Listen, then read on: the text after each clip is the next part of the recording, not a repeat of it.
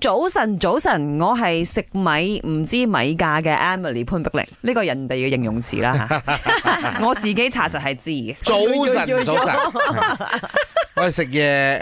诶，冇咩喜歡睇價 嘅林德榮，哎呀，講到價格呢回事，因為百物漲價，我哋就想知道有咩咁多百物係漲咗價嘅咁啊。你 feel 到噶啦，嗯因為我其實自己係好中意食雞飯嘅，嗯咁我真係 feel 到 chicken rice 咧係真係起咗價係 ，chicken 你 rice 唔真係揀位啊，由時可。嚇你話要啲咩雞髀啊，係或喎者係啊常髀啊之類咧，十都係蚊貴嘅起跳噶啦，係而家都係以前唔係噶嘛，嗯你以前可能七百蚊都可以你買問我，到我。真係唔知點解咧，因為啊我對數字實在唔敏感。哦最今日好多時候咧，我哋唔係買一包，係啦，買你好我哋買多都買啊哦單咗三四包。全家或者幾個同事一齊入，你最多係 check 單，即係睇翻啱唔啱啲 item 啊，冇睇個價錢。 OK，譬如話而家你一餐係咪至少都百幾蚊埋單啦？四個人食飯啦，係咪百即係一定過百蚊咯，啱啦。咁林生你咧？嗱，好似我琴日食咗個生熟蛋咁樣啦嚇，生熟蛋我而家覺得咧，佢就大概係誒溝半或者兩溝一粒。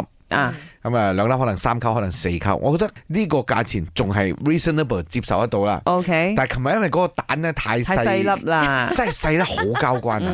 佢兩粒加埋就等於以前一粒蛋咁樣。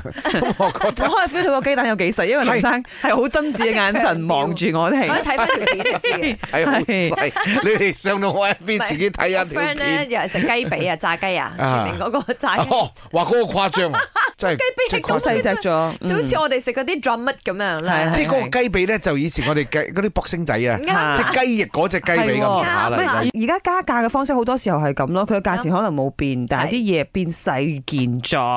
係啊，啊我知啦，最近咧我買糖水咁樣，哦啊。啊通常咧係用嗰啲圓嘅 plastic 嘅嗰啲 container 裝噶而嘛。家咧，啊而家咧佢係有少少四方，個底咧係縮細咗，哦，即係話其實個個份量份量係係細細咗咗㗎細啦。咗咯嘅。唉慢走长，我有公园。昨天我遇到又奇怪又好笑的事，呃，隔壁安迪都过来呃跟我们讲，啊、那个超级市场有卖鸡蛋，是三块六，就我就呃载我的儿子，然后做一点东西，过了两个钟过后，都回去都去那个超级市场去看，买单的时候十四块半都有，诶，我说 g r e a t 吗？是啊，刚才那个安迪跟我讲是十三块六，怎么现在是十四块半？